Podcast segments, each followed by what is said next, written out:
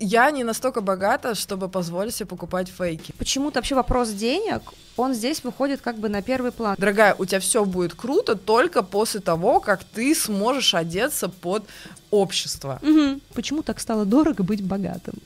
Если мы говорим про моду? То потому что, чтобы воспринимали твой бежевый кашемир нормально, нужно, чтобы твоя аудитория вся вот была в теме. Там, ребят, вы больше не будете сталкиваться вот, вот с, с этими. Да, вот с этими непонятно кем. Заходит в комнату э, женщина, ты понимаешь, что она богата. Как она выглядит? Ну, она просто грация ходячая. Ну, правда. Грация какая-то была жизненно важная необходимость. То есть как это я без этой суммы? Как мы будем разговаривать? Как мы будем общаться вообще с людьми? Всем привет, это шоу «Без фильтров», и сегодня у нас в эфире новый формат подкаста, в котором мы будем обсуждать а, самые вирусные, самые популярные а, запросы о моде, красоте и лайфстайле, которые мы нашли а, в Гугле, Яндексе и прочих поисковиках, а также в Ютубе. И а, гость первого выпуска — это Лана Несневич, модный антрополог и журналист, и автор моего лично любимого а, канала о моде на всем Ютубе. Лана, привет. Настя, привет. Я обожаю, я обожаю, как ты представляешь меня. Спасибо. И сегодня мы поговорим об очень животрепещущей теме, как выглядеть дорого. Просто для справки. А, на данный момент, если загуглить фразу «как выглядеть дорого», Google только на русском языке выдает более 7 миллионов а, результатов. А, в Яндексе ежегодно 300 тысяч раз ищут «как выглядеть дорого» или «как стать дорогой женщиной». На YouTube этот формат тоже очень популярный. Сейчас самое популярное видео как выглядеть дорого, набрало практически 5 миллионов просмотров, а на английском языке аналогичное видео набрало почти 7. Когда я ну, обнаружила факт популярности этой темы, когда я думала, какую тему взять первой, у меня появился ну, как бы логичный первый вопрос, а почему всех так сильно волнует именно дороговизна их образа. Вот как ты думаешь, почему люди этим так сильно озабочены? Ну, у меня есть своя теория. Так. Естественно. Ты меня не позвала. Да, я это рассчитывала сейчас. Когда я готовила выпуск про дресс-коды, он в итоге стал называться «Почему в России все одержимые». В общем, почему все в России очень любят осуждать за внешний вид. А. Мы, э, ну, я имею в виду выходцы из СССР, очень любим оценивать внешний вид другого. И часто, знаете, не стесняемся делиться своими оценками. Я вот подумала, а почему так? Откуда взялась эта навязчивая идея? Почему именно на территории бывшего Советского Союза так внимательны к внешнему виду другого? Ну, изначально, да, изначально этот выпуск должен был быть про дресс-коды, потому что я помню, у меня в Космополитене был выпуск, ой, господи, у меня не было там выпуска, у меня была там статья, которая э, высмеивала различные дресс-коды в офисах, в российских офисах. Mm-hmm. Вот. И она собрала какое-то нереальное количество просмотров, и я подумала, ну так, надо на этом как-нибудь съездить, в общем. Э, я начала копать и поняла, что дело-то не в дресс-кодах. Дресс-коды сопровождают человечество всю нашу сознательную жизнь. То есть вот как только появилась цивилизация, как только нам понадобилась иерархия в обществе, а, сразу появились дресс-коды, потому что одежда стала той штукой, которая начала отделять как бы высший класс от всех остальных. Да? И, соответственно, люди шли на какие-то невероятные уловки для того, чтобы сойти вот за знать понимаешь? И, соответственно, когда ты пытаешься одеться как, э, не знаю, дворянин, да, как герцог, дорого, ты как будто бы получаешь его привилегии.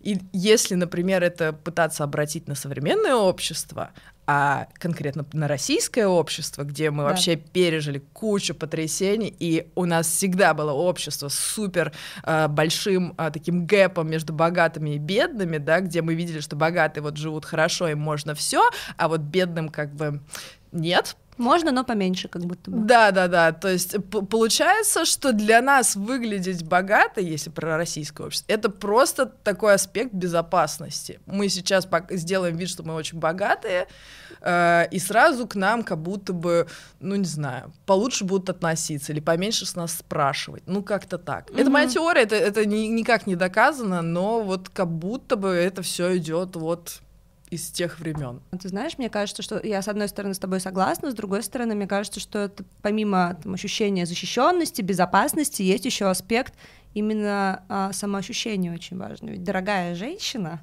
если мы это берем дословно, это, в общем-то, наверное, человек, у которого как-то все в жизни хорошо, который какие-то вещи сделал правильно в общепринятом смысле, и поэтому у него не просто там сумка, а сумка Шанель, не просто кольцо, а кольцо Картье.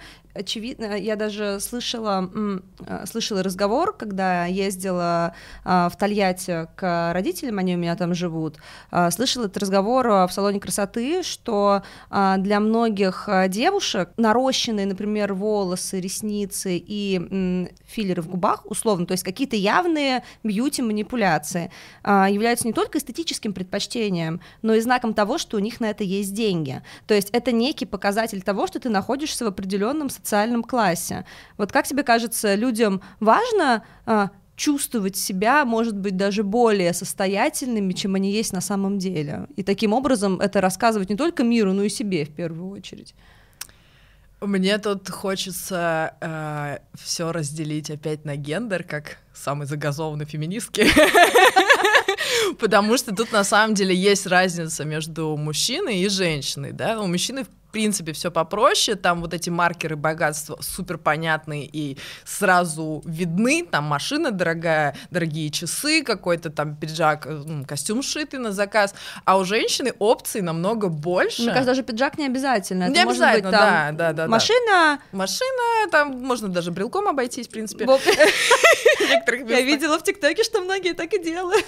Э, я видела это вживую. Я видела это вживую, как мужчина заходит в какой-то ресторан, магазин, начинает начинает крутить эти Брел, э, брелки. Не факт, что там, э, там реально такая машина есть, но брелок накручивается очень-очень интенсивно. Да, вот явно какой-то сигнал нам подается с этим. Видимо, все должны... У него брелок Мерседес или Порше. Видимо, к нему прилагается Мерседес. Да, но не или... факт. Мы все понимаем, что не факт далеко, но как бы может быть кого-то это цепанет. Да, и вот если, например, мы берем женщин, то вот эти вот сумки, э, ресницы, волосы, губы, губы, это все сигналы. Это, это понятно, может быть и самоощущение, да, что я хочу быть вот в такой касте людей, у которых есть деньги на губы, есть деньги на волосы, но это еще и сигнал, потому что, в принципе, одежда это про сигналы, да, другим да. людям. Э, это сигнал, допустим, другим парням, которые понимают, что они не могут оплачивать губы, не могут оплачивать... Оплачивать этот лайфстайл, соответственно. Да, да, да. В 20 веке глянцевые журналы продвигали самых ярких талантов эпохи. Например, писатель Рэй Брэдбери прославился после того, как опубликовал свой роман «451 градус по Фаренгейту» в журнале Playboy. А писательница и интеллектуалка Джоан Дидион начала свою карьеру с победы в конкурсе эссе американского журнала Vogue. И, конечно, глянцевые журналы очень часто открывали миру новые имена фотографов и графических дизайнеров. Так, культовый дизайнер Пол Рэнд, автор логотипов IBM, UPS и Morningstar, прославился, создавая обложки для журнала Esquire. А дизайнер Милтон Глейзер, которого весь мир знает по логотипу I Love New York, это один из сооснователей журнала New York Magazine. При помощи графического дизайна они доносили свое видение и эстетику до широкой аудитории. Сейчас, помимо глянца, дизайнеры очень востребованы и в бизнесе.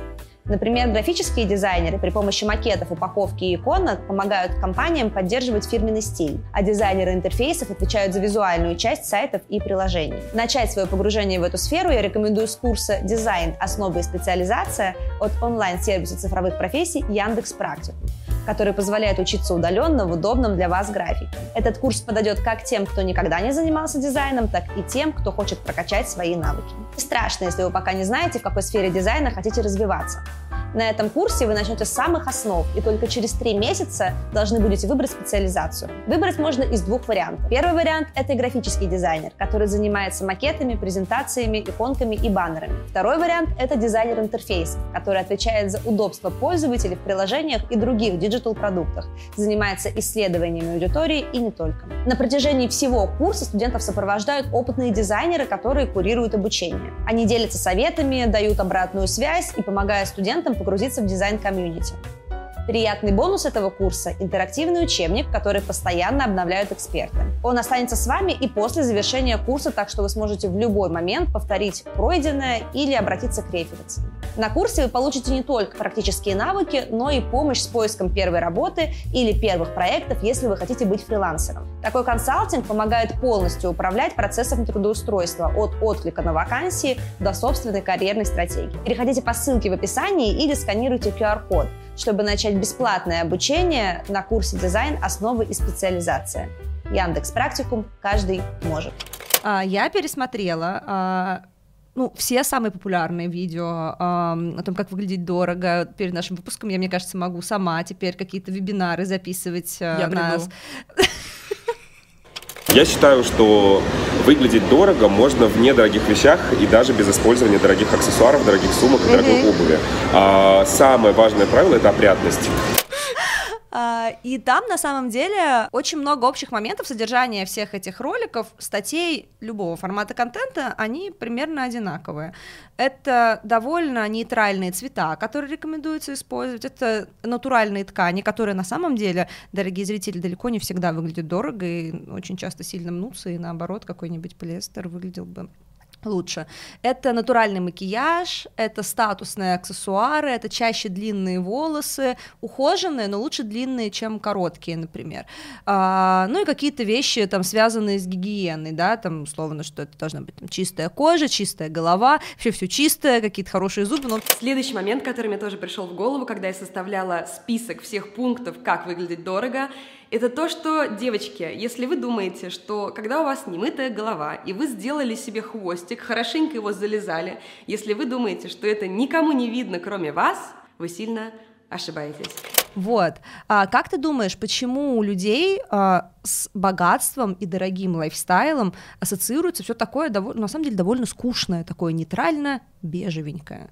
А, ну, потому что на все это нужно время.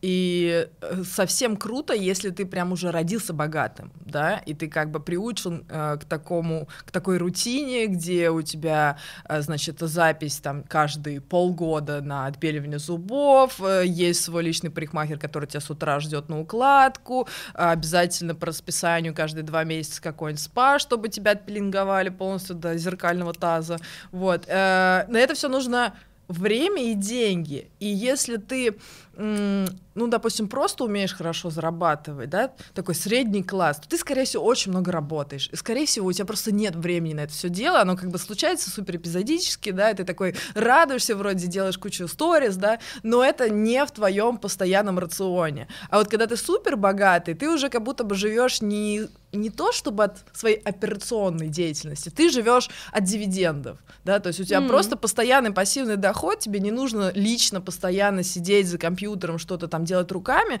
ты просто э, получаешь это на свой счет, иногда просто там чекаешь, чтобы все было нормально, и у тебя есть время, чтобы с утра сходить на укладку, потом забежать, там, поправить маникюр, если, не дай бог, что-то с ним не то случилось, э, там, съездить э, в свое спа, потому что тебя там заждались, и так далее, и так далее. То есть это просто э, ты как бы пытаешься сказать, у меня есть время, у меня не только есть деньги, у меня есть время.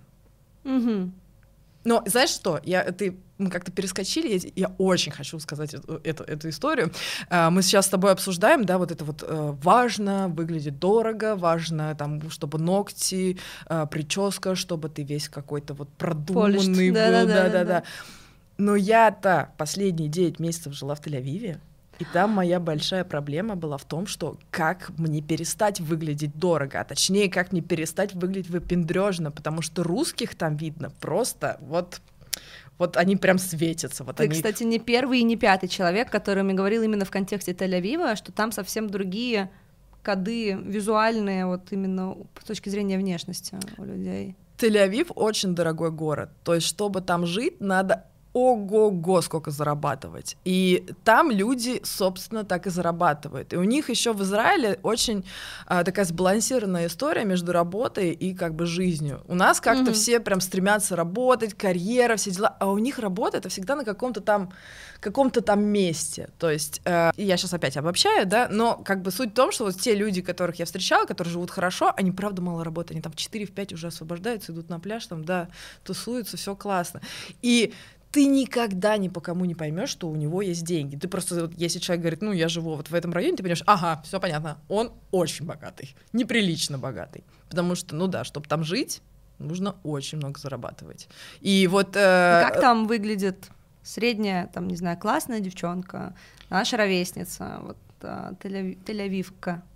Слушай, ну они прям очень похожи на американок э, э, в том плане, что если, допустим, вечером они все будут обязательно в супер каком-то мини, все будет наружу, огромные каблуки, накрашенные, но в будний день они будут, знаешь, в каком-то цветастом топике, в какой-то юбке, которая будет разноситься на ветру, и там будут видны плавки, ну, такая в шлепках идет, с какой-то сумкой, или же она просто идет э, в спортивном топе, леггинсах, потому что она только что из какой-нибудь там йоги, пилатес и так далее. А.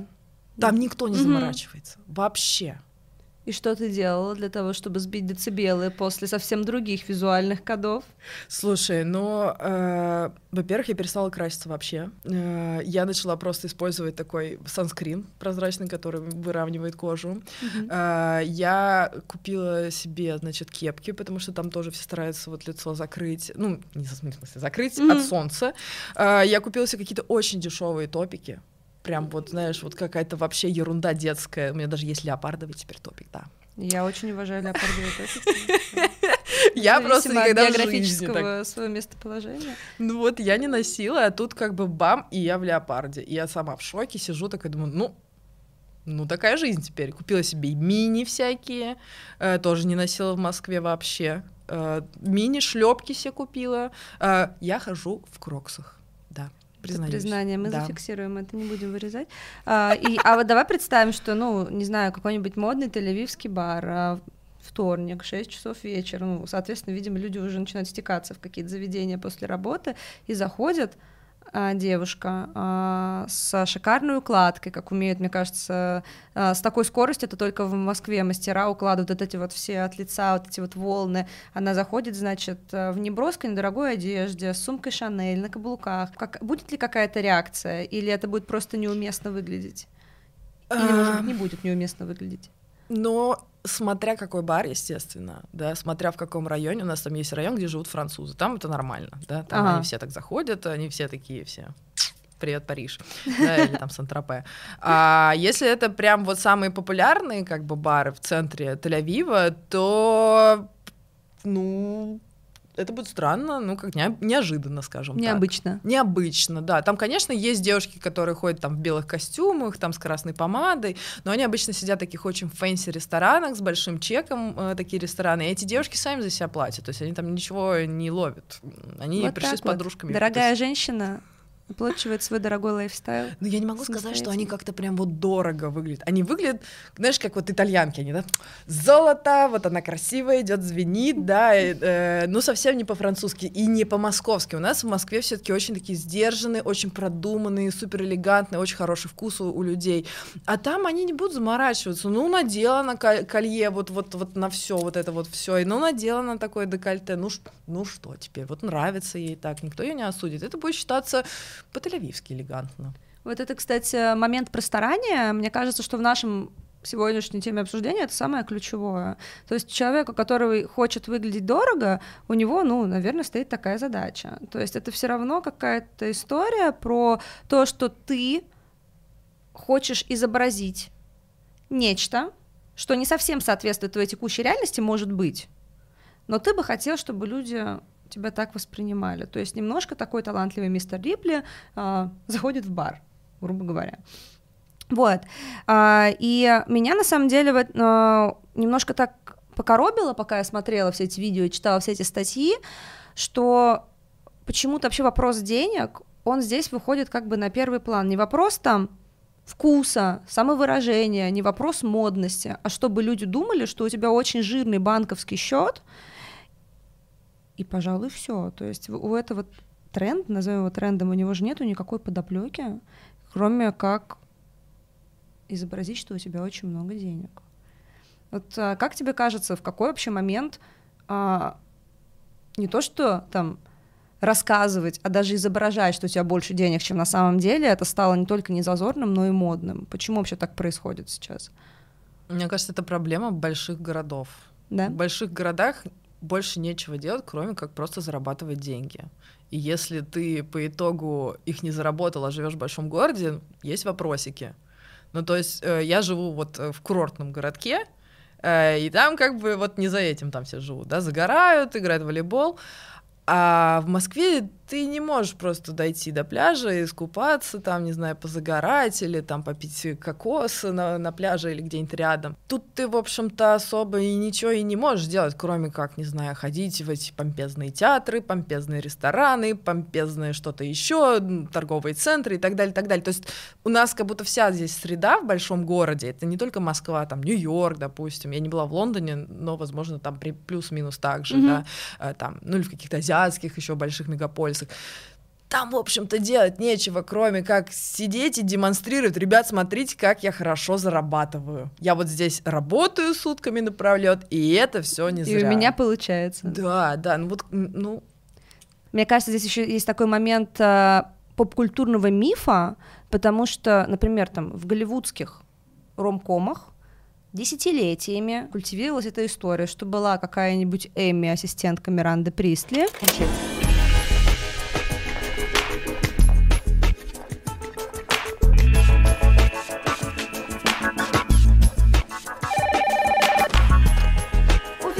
Присли?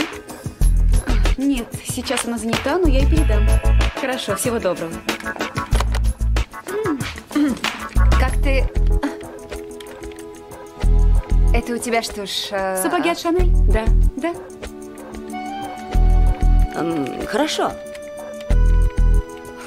которая вот вообще была неуспешная и дурацкая, пока она не переоделась и не стала такой вот, или Катя Пушкарева, например, в российской поп-культуре, я думаю, каждый, у кого в детстве был СТС, а, помнит э, сериал «Не родись красиво», вот это вот история с тем, что ты становишься успешным, классным, любимым на самом деле только когда ты стал более ухоженным, она же годами взращивалась, и мне кажется, это нанесло вообще миллионной, миллиардной аудитории какую-то психологическую травму. И теперь все выросли, а эта мифология Слушай, никуда не делась. Я могу ошибаться, но мне кажется, вся эта тема с мейковерами пошла где-то там 70-х, 80-х mm-hmm. годов, когда вот э, женщины стали выходить в офисы, и для них придумали такую штуку, как power dressing, да, что, э, дорогая, ты должна переодеться, да, чтобы у тебя был успех, dress for success. Dress for success все, ура. вот. А, и эта история про то, что а, женщина должна снизить свою сексуальность, она должна подстроиться под новые условия, чтобы ее в этом, но, э, в этом мире лучше воспринимали, чтобы она смогла там добиться успеха. Поэтому, мне кажется, вот как раз вот первый какой-то, ну, нет, я стопудово ошибаюсь, там надо точно смотреть, но плюс-минус самый известный, я помню, где вот снимался Джон Траволта молодой, там девушку э, из какой-то там непонятной в модную превращает, и она сразу прям вау-вау-вау, там mm-hmm. все танцуют, все поют, вот, и дальше она э, стала, да, стала супер популярным, то есть буквально мейковер появляется уже, ну, в каждом девчачьем фильме, буквально с сообщением, дорогая, у тебя все будет круто только после того, как ты сможешь одеться под общество. Угу. Обещаю, вы превратитесь в красавицу. Против этого как бы не попрешь. Но растёшь... общество всегда ждет, что ты уже успешен. Он же не хочет, он же не хочет ждать, пока ты там пройдешь все стадии. Они, людям, людям нравятся э, люди без проблем э, всех видов. И... Ну, ну, там оно, понимаешь, там, например, есть истории, где девушка отличница, у нее вроде все хорошо, или вот Катя Пушкарева, она же супер профессионал, она какая-то там на все руки мастер, но этого недостаточно. Этого недостаточно. Ты обязательно должна стать красивой, иначе красивой в чем-то понимании, да, там, э, иначе это не успех никакой, это какая-то ерунда, ребят. Ну, на самом деле, э мне кажется, что оно правда так работает. Вот в текущем, по крайней мере, окей, в том обществе, в котором я живу, я живу и работаю в России, всю свою жизнь больше нигде не работала, кроме как здесь, и мне кажется, что это правда работает. У меня есть реальная там история, а, девушка, а, она очень хотела а, работать в бизнесе, который занимается продажей яхт ну, как бы не тот бизнес, в который можно зайти с ноги, а, в топе H&M, да, и в лосинах, по крайней мере, да, на самом деле, мне кажется, нигде нельзя, потому что от тебя ждут, что ты будешь олицетворять собой бизнес, который ты представляешь, клиенты, с которыми ты это обсуждаешь. И она взяла кредит на миллион рублей. и купила себе какое-то пальто Максмара, купила себе сумку, купила себе костюм, и она пошла устраиваться на первую работу, наврав, ну, как бы полностью сочинив свое резюме и ее взяли, и она реально теперь продает, блин, эти яхты, и она вернула этот кредит, и у нее все получилось. То есть вот это вот э, инвестирование в э, fake it till you make it, оно вообще абсолютно сработало. И мне кажется, что с этой точки зрения, если грамотно пользоваться трендом на дорогой внешний вид, может быть, это имеет смысл. Это сто процентов имеет смысл в определенных индустриях, например, там в модной индустрии это обязательно очень важно, да. Причем это не обязательно, что ты должна быть там на каблуках и вся в Макс Маре. Даже Нет. наоборот, мне кажется. Да, да, скорее да. ты должна быть такая. Э, я секу фишку, я знаю марки, которые никто не знает, да, ты не знаешь, откуда это взяла, это с барахолки, это винтажка, это, это, вот, э, там вот это важно. Если ты риэлтор, да, ты, конечно, должна быть вся вот в мехах такая пришла, да, я столько квартир продала, ребят, ну серьезно, вы мне можете довериться. Тут можно, кстати, да, и взять кредит. Ну а если ты устраиваешь устраиваешься на какую-нибудь позицию, не знаю, data science uh, инженер, uh, то ты просто можешь, ну, мне кажется, тебя просто не поймут, если ты придешь такая сумка Биркин, такая, здравствуйте, да, я лучший вообще data scientist. Ну да, это очень странный аргумент в пользу, в пользу профессионализма в этой сфере. Мне кажется, на самом деле есть, правда, отдельные сегменты профессий, где это просто вообще не важно. Да. Я ни разу не слышала, чтобы айтишника или какого-нибудь кодера взяли за то, что на нем были модные штаны. Да, да. Это Тут вообще это не, не так важно. работает. А вот с точки зрения моды, ты проработала в э, медиа и в том числе в модных медиа довольно долго. А, ты чувствовала какой-то негласный дресс-код вот внутри этой индустрии? Может быть, по отношению к себе? Ну, смотри. Какие-то ожидания?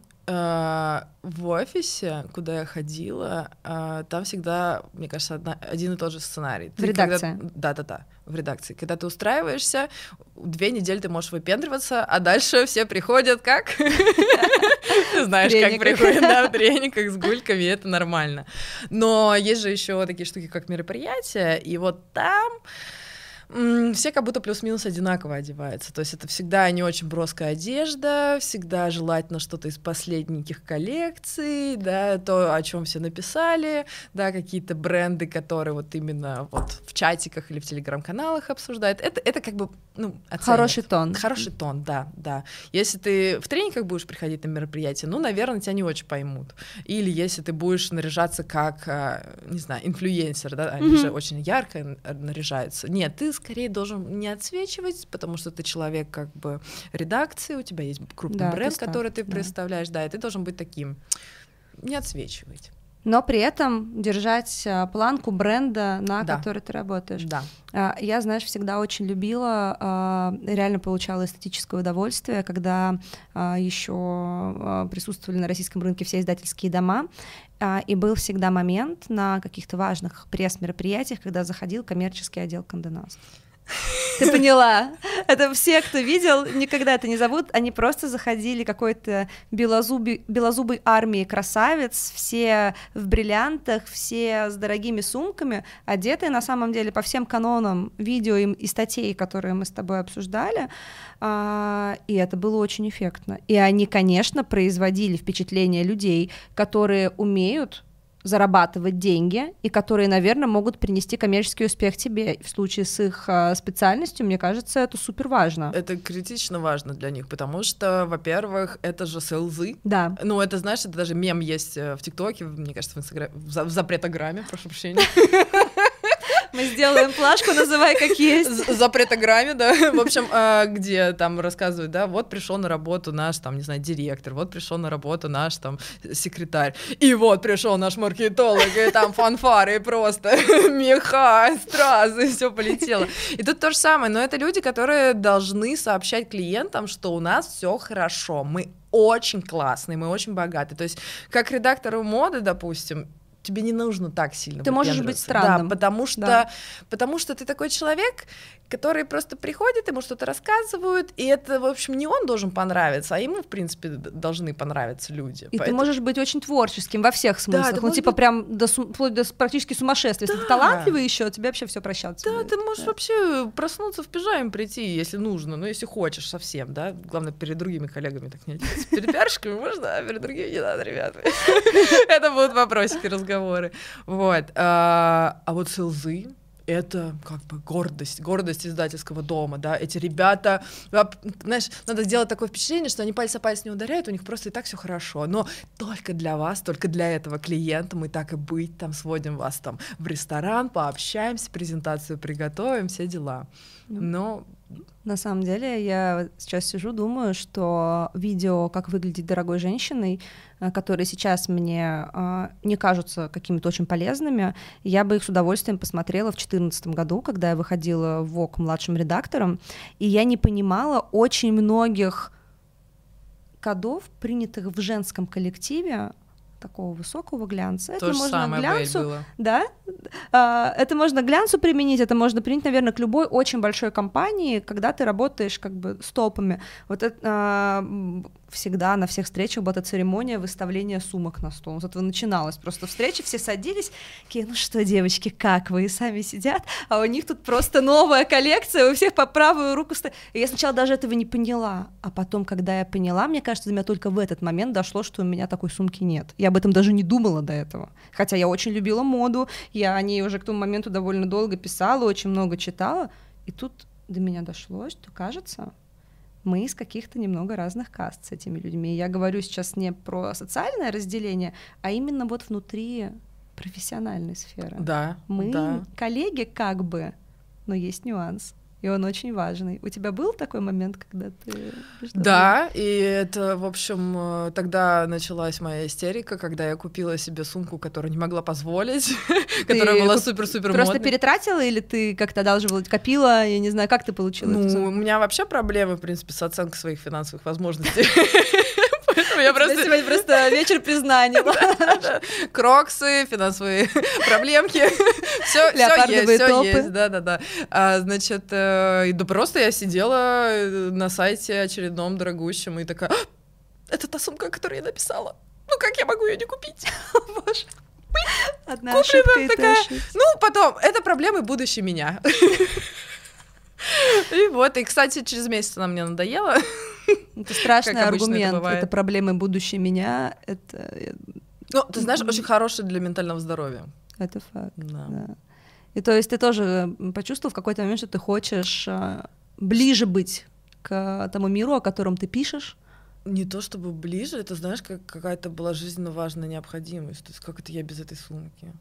Как мы будем разговаривать? Как мы будем общаться вообще с людьми? Как я без этой сумки к людям появлюсь? Что же они скажут? Ну Что, я приду со своим шопером и этим «Привет!» Нет, все. Шоперы закончились.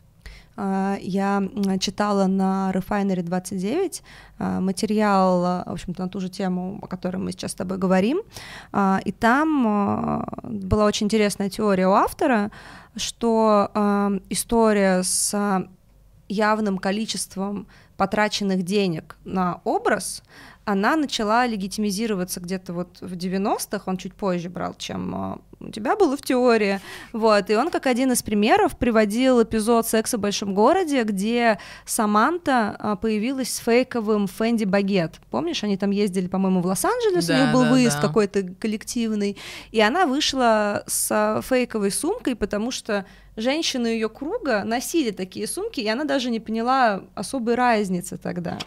Я скажу вам, чем. Покупками. Боже мой. Это разврат.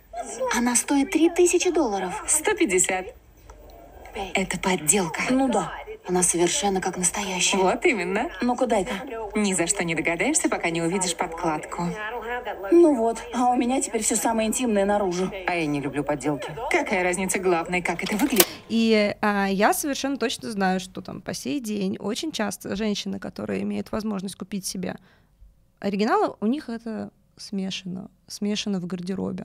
А, иногда они об этом не знают, а иногда им правда без разницы. Ну, там уже, видимо, в какой-то момент действительно становится без разницы. Как тебе кажется, почему даже люди, которые а, могут себе позволить действительно покупать а, все последние коллекции а, luxury брендов, а, почему им все равно до сих пор важно иметь какой-то бренд, и они даже готовы иногда пойти на сделку с совестью? Ну, это все тот же lifestyle, мне кажется. То есть, да. если ты уже пошел по этой кривой дорожке, где у тебя всегда новые коллекции, где все знают, что у тебя самый крутой байер, да, где все знают, что, скорее всего, у тебя эта сумка точно будет, ты не можешь как бы упасть, да, в глазах других людей, но при этом ты уже такой человек, который пережил весь этот люксовый опыт, тебя уже отводили в эту секретную комнатку, тебе уже наливали там просека. Уже э, неинтересно? Ну, ты уже все пережил. То есть, допустим, я человек, который никогда через это не проходил, да, но я очень хочу, и я накопила. Для меня это же как праздник, да, меня вот наконец-то отведут, со мной нормально поговорят, все мне там покажут, дадут мне этот пакетик через вот так обойдут эту кассу, вручат, да. Ну, то есть, а, а если ты уже тысячу раз это все делал, и тебе говорят, слушай, эту сумку сейчас не достать, но есть вариант. такой, «А, ладно. То есть ты по-человечески, в общем, понимаешь? Ну, по-человечески я, конечно, понимаю, как это происходит. Просто, ну, лень, не знаю. А почему нет? Ну, они думают, ну, а кто меня в этом заподозрит в конце-то концов? А если заподозрят, то как они докажут? Никак. Эм, в теме э, дорогого образа тема фейков, она на самом деле неразрывно с, с этим топиком связана, потому что ну, потому что когда ты хочешь выглядеть более дорого, чем есть на самом деле, иногда приходится искать какие-то лазейки. Вот как ты вообще в целом относишься к покупке фейков, Лана? Что ты про это думаешь? Ой, Настя, слушай, я бы хотела быть настолько богатой, чтобы не париться, что я купила фейки, да, и никто... Это вот то, о чем этом... мы до этого Да, говорили. да, ну то есть я не настолько богата, чтобы позволить себе покупать фейки, вот в чем штука. То есть... Это э... красивая позиция. Да, да. Ну, потому что меня сразу спалят. Я всегда на грани, да, такая, чё, у нее Шанель, серьезно? Ребят, давайте посмотрим, изучим этот вопросик. Разрежем ее. Разрежем, подожжем, сейчас будем смотреть, настоящий или нет. Я боюсь этого момента, где, знаешь, так лампы на меня. Я такая, да и правда настоящая, они режут. Я такая, вот видите, вот видите, я ради этого момента ее покупала оригинально.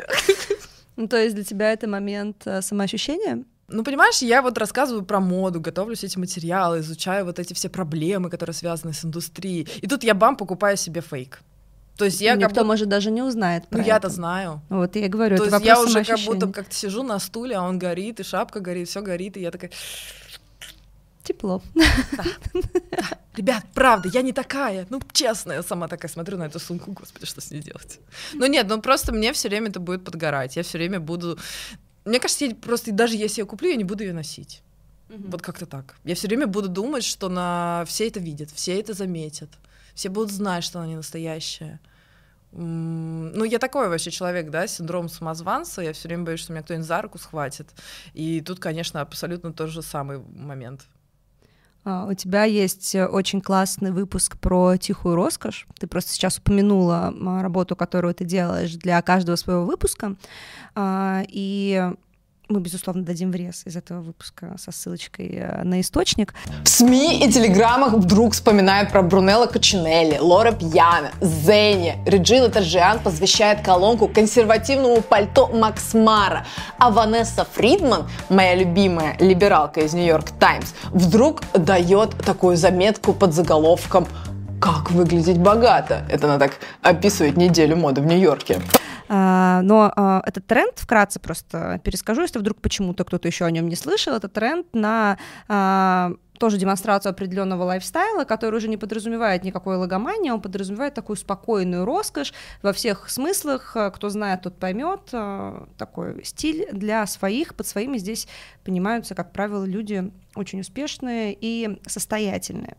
Вот как тебе кажется, нету ли здесь очень большого количества общих моментов между желанием выглядеть дорого и трендом вот на такой контент на такого рода советы и трендом на тихую роскошь. Ведь по сути тихая роскошь это и есть дорогой образ, который считывается как что-то, когда человек уже настолько богат, что ему даже уже стараться не нужно, и ему не нужно это демонстрировать. Мне просто кажется, что это очень похожие два тренда.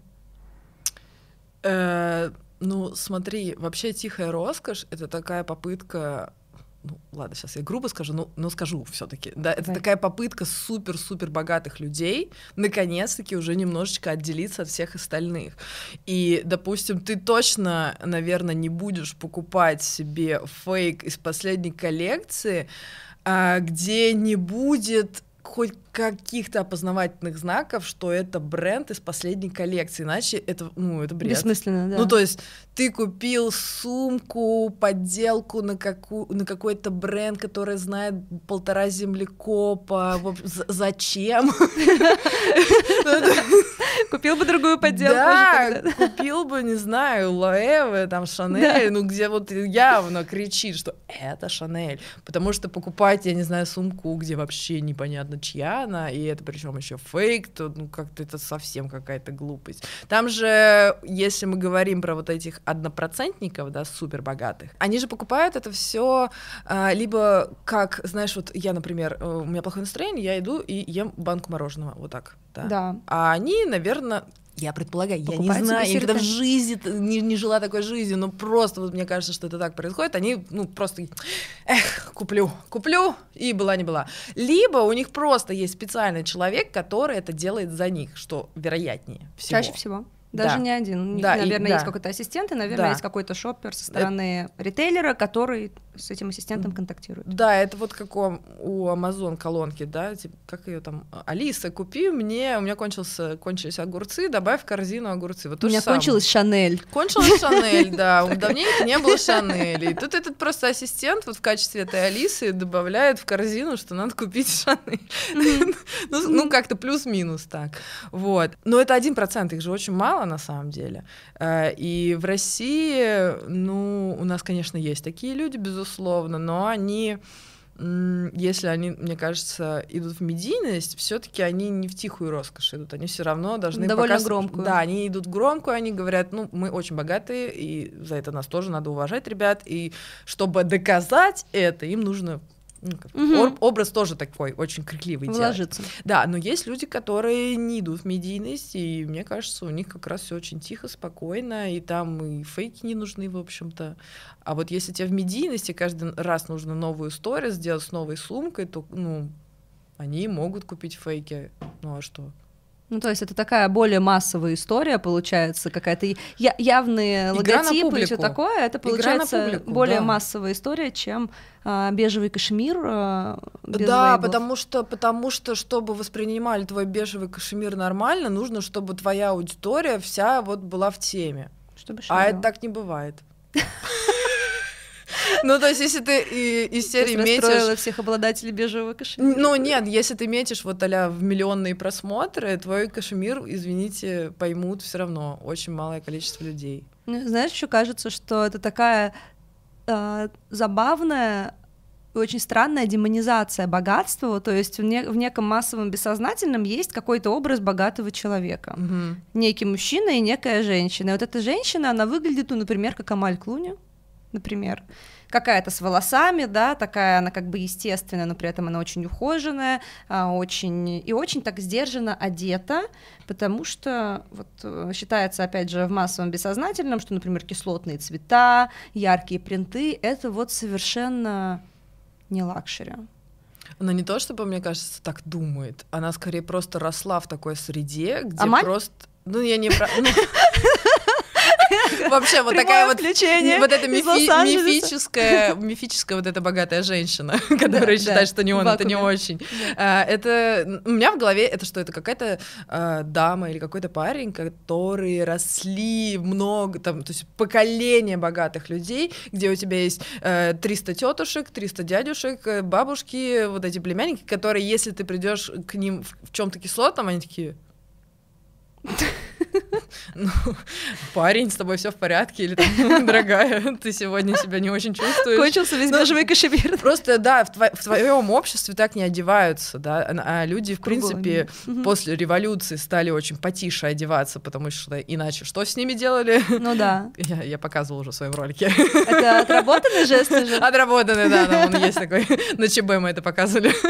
Вот, э, да, и люди, в общем-то, научились не отсвечивать своим богатством, особенно в Европе, там же прям отрезали голову гильотины, если ты там э, выглядел слишком круто, да, считалось, что ты поддерживаешь э, э, монархию, а за это, извините, жить тебе недолго. Ну, помимо там, европейского опыта есть большой русский опыт с тем, что происходило в 20 веке. Да, да, русский опыт, половине, конечно. да. Но мы, мы все прошли, мы все стадии прошли. Мы прошли раскулачивание, Да. мы прошли, где а, мы все равны, но кто-то равнее, значит, кому-то вот э, специальные магазины, специальные дотации на одежду, на еду. А вот если ты какой-то вот неправильный, то тебе, увы, не- ничего не достанется. Мы все это, мы все это видели. Мы все это знаем. Мы знаем, что если ты слишком модно одет, то тебя там побьют, да, там как стиляк. Если ты, допустим, одеваешься не как высокопоставленное лицо, то к тебе отношение будет попроще сильно, да. Ну, то есть получается, что когда мы говорим и про как выглядеть дорого, и про quiet luxury, и про все эти а, манящие какой-то большой горой денег на фоне тренды, мы говорим все равно так или иначе не про одежду, а про социальное расслоение, и говорим Мгм. про социальные коды. И, ну, я верно же тебя Да, услышала? да, да, да. И, ну, наверное, то, что сейчас вирусятся такие вещи, это в первую очередь знак того, что сегрегация, она стала намного жестче, чем она была до этого. И, Так и есть. да, и для людей даже, например, популярность фактическая, которая стала более доступной благодаря социальным сетям, не является волшебным ключиком, который открывает все двери, хотя, в общем-то, еще не так много лет назад так было. Если ты популярный, то ты в целом вполне вхож в самые высокие круги общества. Сейчас ты перестала работать, как тебе кажется? Или почему? Э, ну, слушай, популярность это классная штука. Она, в принципе, да, может э, с помощью каких-нибудь классных э, гест-менеджеров э, затесать тебя в круги очень богатых и крутых. Но тут вопрос, как себя чувствуют богатые и крутые вот эти вот, да, хотят ли они тусоваться с этими Мгм. инфлюенсерами. Есть те, которые хотят, и они такие, ну, мне ок, я пойду Мгм. на это мероприятие. А есть те, которые скажут, слушайте, ну это вообще не моего поля ягода, я туда не пойду, раз такой список гостей, так что извините. И их будут приглашать уже только на супер закрытые какие-то ужины, только вот для своих, так сказать. А, то есть это еще более жесткое разделение на свой-чужой, чем было до этого. Да, тут, мне кажется, знаешь, будет становиться еще больше таких камерных совсем мероприятий для очень-очень закрытых людей, но которые все равно хотят потреблять вот то, что они потребляют, да, и тоже они не против, в общем-то, внимания от брендов. И вот для них специально супер-супер узким э, кругом будут организовываться там поездки. Самый жир, да, прям вот да, вот совсем. самый жир, который... Они могут быть неизвестными вообще, то есть, но просто все знают, что эти люди могут буквально выкупить бутик одним днем. Мне кажется, я у тебя где-то слышала в каком-то выпуске упоминания, я у себя в канале писала, независимо от этого упоминания, про а, большие стратегии а, у luxury брендов уровня Chanel и Dior, бутики для VIC клиентов, даже не VIP, да, а, которые, ну, их будет сейчас становиться все больше и больше, а чтобы туда просто войти, у тебя а, история трат в бренде должна быть такого уровня, сколько, ну, не знаю, это ты за год там должен тратить столько, сколько стоит хороший дом Да. в большом мегаполисе в хорошем районе. Просто Да, знаю, да. на платье. Так и есть. Мгм. Так и есть, да. То есть, ну, это Business of Fashion делал такой разбор большой. А он, может быть, кстати, я да, как раз к да, этому это была большая отсылалась. статья как раз про, я их называю ВИК, VIC. Вик, Э, ВИК. по-свойски. Эти вики наши. Вот, э, да, для них э, очень много сейчас стало появляться таких людей. В принципе, да, ты там можешь подняться сейчас на вот в этих метаверсах, криптовалютах и так далее, и так далее, очень быстро. Ну, ну, сруби- социальные лифты стали работать да, быстрее как-то. Бам, Как-то и ты уже да. очень богатый. И ты такой. И вот обычно у тех, кто резко стал богатым, есть ну, мы это с друзьями называем синдром бомжа, когда ты вот, тебе нужно срочно наверстать все упущенное, купить все самое дорогое, все самое лучшее, и вот ты приходишь там в бутик, э, не знаю, Dior, и такой, закрываем сейчас бутик, я куплю всю коллекцию. И так, ну, такие случаи есть, и вот... Как там только... подружкам даришь, потому что тебе даже не надо было. Да, ну ты просто отдельную комнату под эту новую коллекцию в доме у себя выделяешь, и иногда заходишь, такой думаешь, блин, наверное, зря это сделал, ну ладно, потом разберемся. Вот, то есть а, после этого, конечно, ты становишься этим самым VIC, соответственно, тебя сразу куда-нибудь зовут, поздравляют со всеми днями рождениями, всех твоих друзей, бабушек, дедушек тоже с этим всем поздравляют. И ты, да, ты становишься вхож вхож в этот круг э, людей. Хотя вчера, может быть, ты еще сидел дома где-нибудь в какой-нибудь деревне и просто майнил, майнил, как не в себя. Ну, ты знаешь, я тебя слушаю, то, что ты рассказываешь, мне очень напоминает историю, которая была а, в 19-м, первой половине 20 века, когда было такое снобское презрительное отношение к новым деньгам, да, есть князь, да а есть какой-нибудь да. Э, новориш, а есть новориш, есть э, какой-нибудь фабрикант или владелец заводов, и вот может быть, он может купить себе этого князя, если да, очень сильно хотел. Но нет, с тобой не сядут а, за один стол. И, по сути, то, что сейчас происходит, это очень похоже на ну, как раз результат промышленной революции, которая была тогда. Просто сейчас это революция медийная, получается. Да, ну да. да. Ну, я не Виртуальная, знаю. давай так назовем.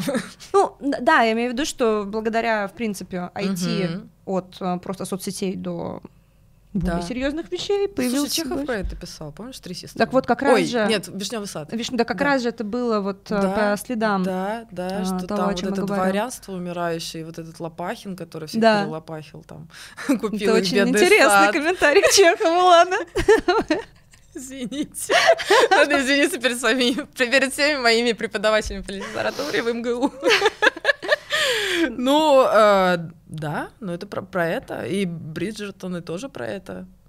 Ну, Бриджертон это, конечно, очень милая сказка ну, о том, да. как это все э, да. там быстренько решалось, разруливалось. Ну, там есть этот мотив, да, в первом сезоне, что вот они а, настоящие аристократы, все ходят в белом и очень такой минималистичным, а вот эти вот понаехавшие, извините, все в цветах каких-то. Мне нравится, что ты сказала про настоящих аристократов. Это же вообще история про трушность.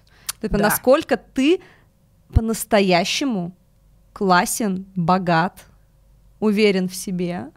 И вот все эти белые костюмы, бежевые тренчи и, не знаю, белые зубы, которые рекомендуют иметь.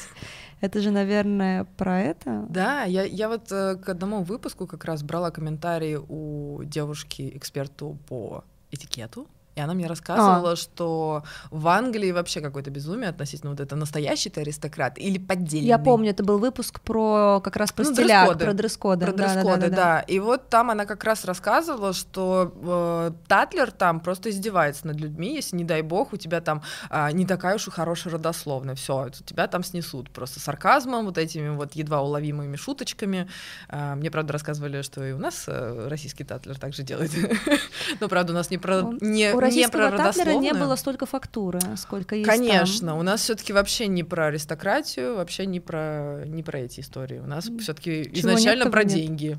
Ну, потому из, что, из опять же, с чем есть, а, с тем мы работаем. Если мы посмотрим фотографии из каких-нибудь скачек или чего-то, в целом эти люди выглядят точно не модно. Угу. Первое, часто угу. довольно странно, на да, наш взгляд. скучно.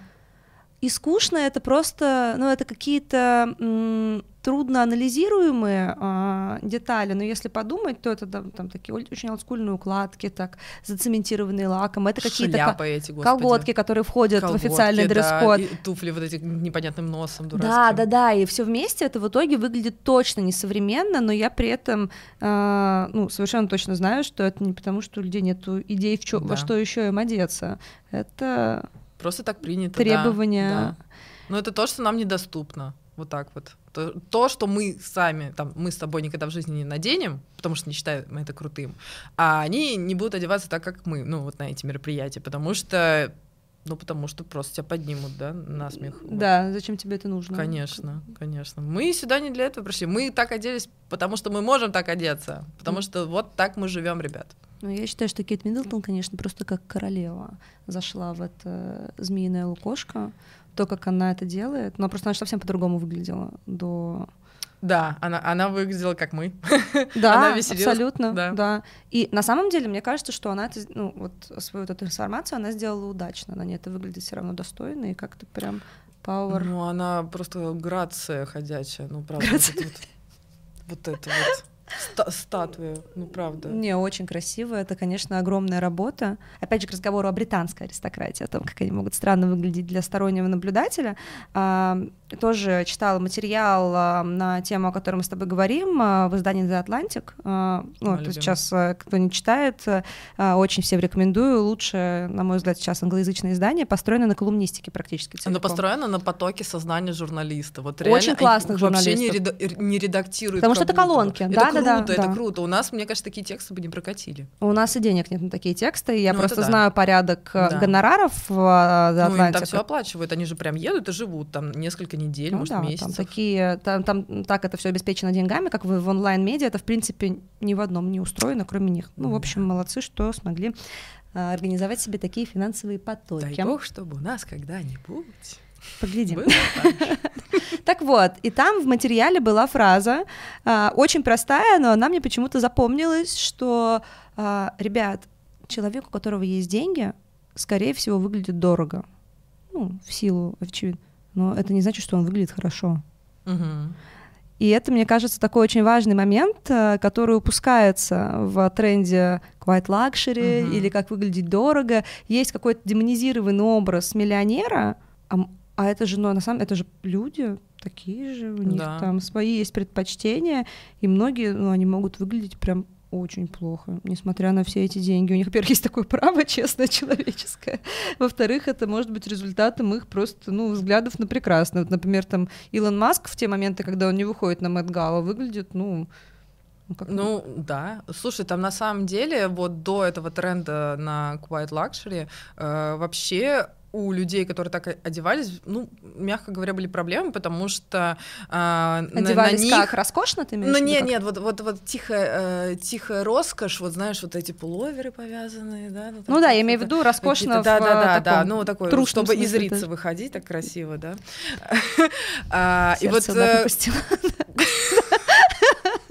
у них, понимаешь, у них они были обвешаны стереотипами, да, ну или не стереотипами, да, то, что они суперконсервативные, что они расисты, что они там э, лоббируют только свои идеи, игнорируя э, интересы общества, интересы, не знаю, э, бедных слоев населения, что они думают только о себе. И стереотипы ли это? То есть ты буквально видел такого человека, и ты сразу как будто считывал, ага, идет белый расист, извините, да. А, но Извините, ну сейчас идет же, что сделать? ну да, да, да, но сейчас э, мы уже такие, нет, давайте вот выбросим эти наши предрассудки, теперь это просто очень богатый, интеллигентный, образованный человек. Куда вот это все делось, непонятно, оно же осталось на самом деле, но сейчас мы готовы воспринимать это иначе. Я об этом думала, на самом деле, и э, когда твой выпуск посмотрела, и, ну, в целом про Quiet Luxury а, спустя 4 года, как этот тренд завирусился, в- завирусился в ТикТоке, начали же все говорить, я прочитала, мне кажется, тонну всего на эту тему, А, я думаю, что это тоже следствие а, появления соцсетей в нашей жизни, потому что люди, которые до этого если они не сами не пошли на съемку в тот же Татлер, ты их существовании просто не узнаешь, так как у них сейчас у всех появилась своя персональная медиа, а, мы просто увидели больше богатых людей за последние 10 лет, чем видели за предыдущие 40, наверное. И вот эта вот а, легитимизация культуры манифестации, богатства в том числе, она повлияла на отношение к деньгам. Раньше же это было просто не, ну, не очень прилично в широком смысле, не только в России, где все боялись, что тебя раскулачат, а в целом это было не очень прилично кичиться своими деньгами.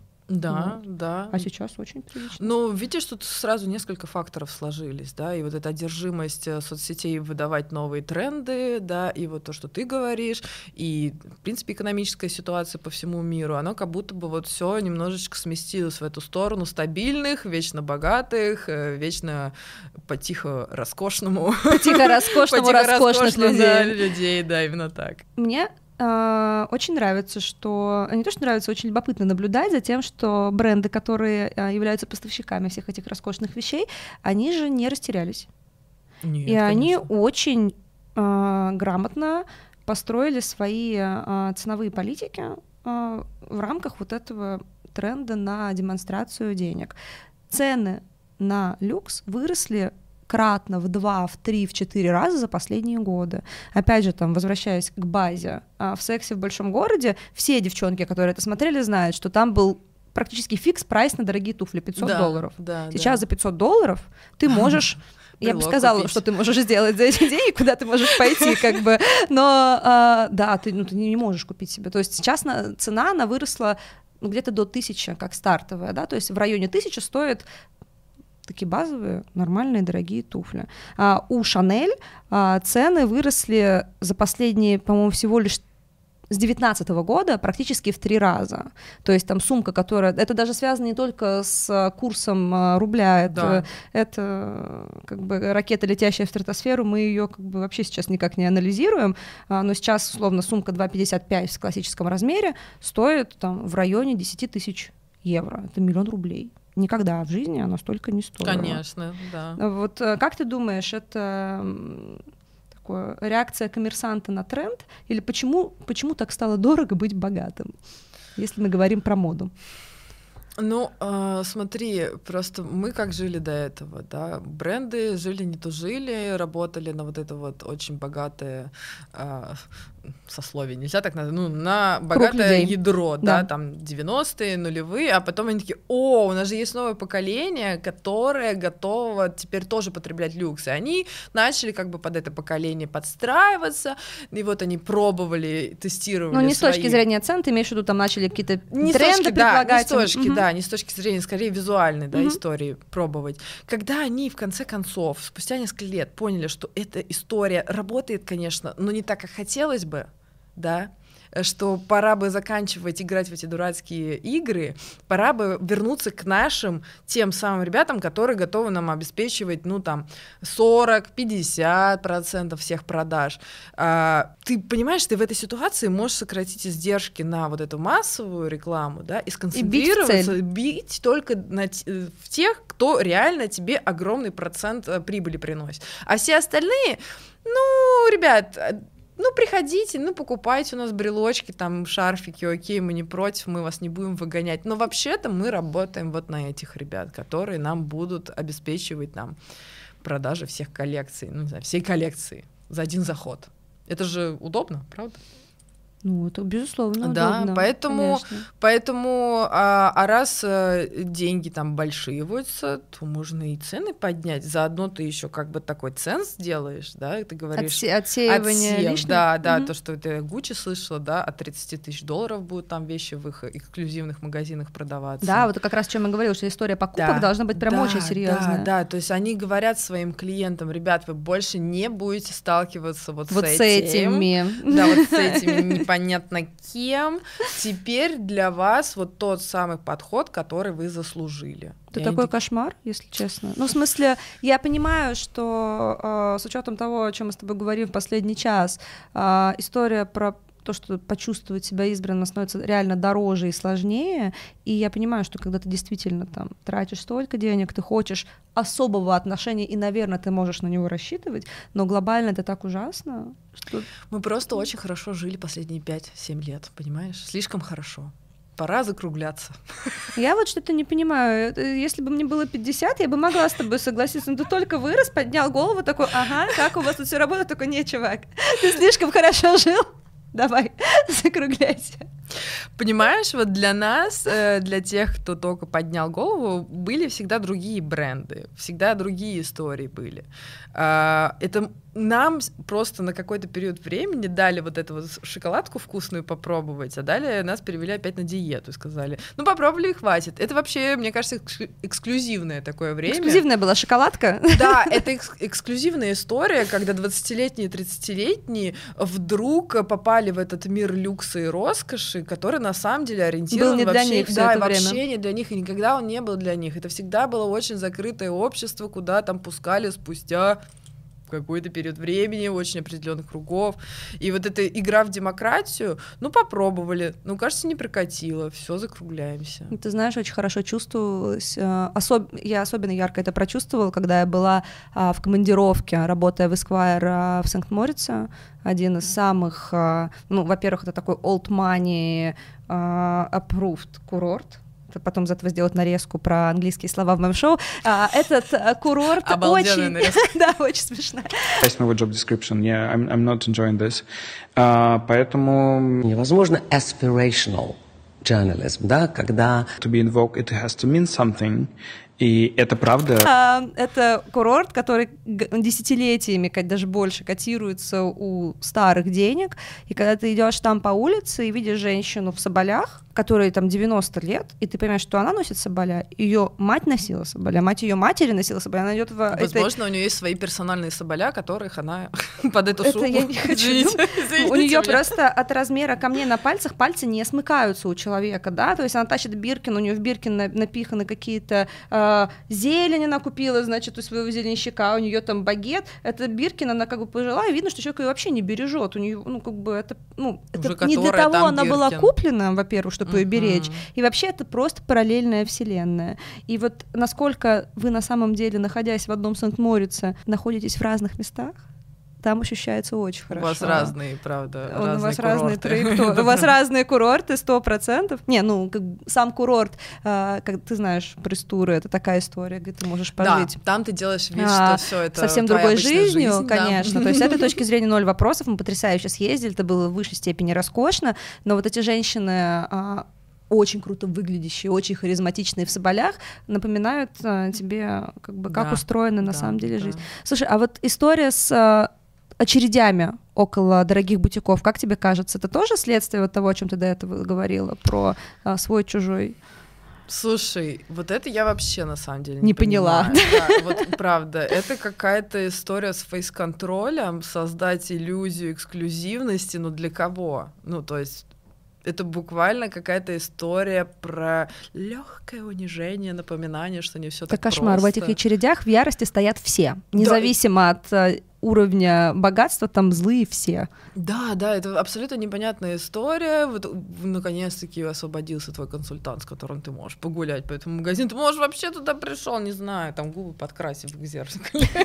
А вот да, нечего там губы красить. Да, никаких подкрашиваний, до свидания. А я на самом деле подумала, что эти очереди тоже сегрегация, только в тот... Я была в Париже на авеню Монтень в Сен-Лоран, простите.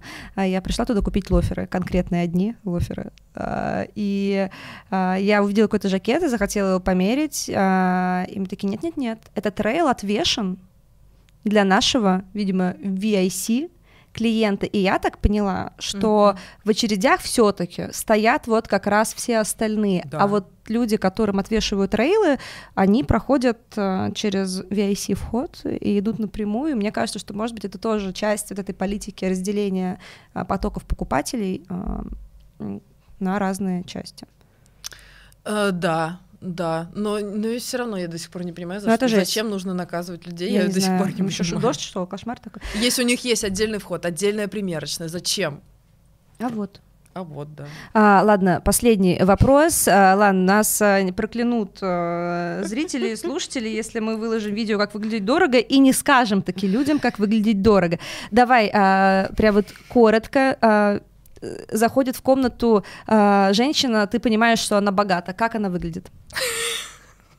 Заходит она. Кринжовая, стереотипная, да, что у меня есть на моих пинтерестах. Окей. Она заходит, у нее, значит, брюки белые палаццо, потому что она может себе позволить не бояться, что она Не их давайте чем-то... их запачкать. Да. Это круто. У нее ремень, конечно же, какой-нибудь Эрмес, естественно. Мгм. Естественно, это какая-нибудь Биркин, какая-нибудь. э, Может, Она любит какая. Hermes, Ну, она любит, она любит, да, и вот эти шлепки тоже, которые не достать, тоже любит. А почему нет? Она же живет. э, В Hermes. Она живет э, в. Сан-Тропе, Да. потому что приехала туда на своей яхте, да? М. Приплыла, наконец-таки, Приплыла, из да. э, Ниццы. Могла бы пешком дойти, но приплыла. Вот. А, э, у нее какой-нибудь топ э, Bottega Veneta, да, Да. вот можно даже вот этот типа кожаный, Мгм. а он кожаный, Он кожаный, типа, в он смысле? кожаный. Кожаная А, у нее что-нибудь здесь повязано. Естественно, здесь у нее все вот эти эксклюзивные ювелирные а, Изделия? изделия, которые она не на прокат взяла. Она в них просто ходит каждый день. да? Ну да, ну, Мгм. ну нет, не каждый день, у нее каждый день новое. А, я окей. думаю, я Мгм. думаю, предполагаю, надеюсь. Вот так, держу за нее пальчики. У нее, естественно, укладка идеальнейшая. Вообще ветер, она не знает, что это такое, потому что у нее, возможно, где-нибудь в сумочке лежит свой стилист, который, если что, всегда Ну, а в смысле, ты имеешь в виду, что она в любой ситуации выглядит естественно, но идеально. Да, да, равно? знаешь, такие чистые волосы с супернатуральный цвет волос. Это вот я точно нет, меня сразу выгонят оттуда, скажет девушка. Ну, давайте не будем здесь начинать скандалить. Вот, то есть это, естественно, этой яхте. супернатурально. Да, да, да, да. Давайте вы даже не будете смотреть на эту яхту. То есть у нее натуральный цвет волос, какие-то, естественно, вот, может, даже от бабушки винтажные серьги какого-нибудь, естественно, очень именитого Ювелира. ювелира. Да. И Ну такой взгляд, знаешь, у него кожа такая отполированная, такая жемчужная, потому что мы все знаем, что а, пилинг, она, ну, не ест на завтрак, но во время завтрака оно, он Она у нее присутствует. Да, да, и вот эти какие-нибудь там супер ухоженная. жабры русалок, слезы единорога, все это питает ее эту идеальную кожу. А ей на самом деле э, 50, но, на, но выглядит на 20. Но кожа у нее лучше, чем у меня, в общем, вот так. Ой, хорошо, так послушала, приятно стало. Да? Да. Немного расслабляет. Да, прям даже вот так Можно сидишь, такое, тебя это э, убаюкивает. Да-да-да, на ночь аффирмация. И вот ты такая с этой кожей. Ой, я желаю всем такой кожи, во-первых. Да нет, на самом деле, мне кажется, что очень классно, интересно обсудили, потому что вопрос денег, как бы ты ни старался парить над этой землей, все равно всех волнует. И вопрос демонстрации это де- этих денег, и как выглядят люди, которые о них не думают, потому что у них настолько их много. Да, это, может быть, не обсуждается в приличном обществе, но об этом так или иначе думают все и говорят, например, на кухнях.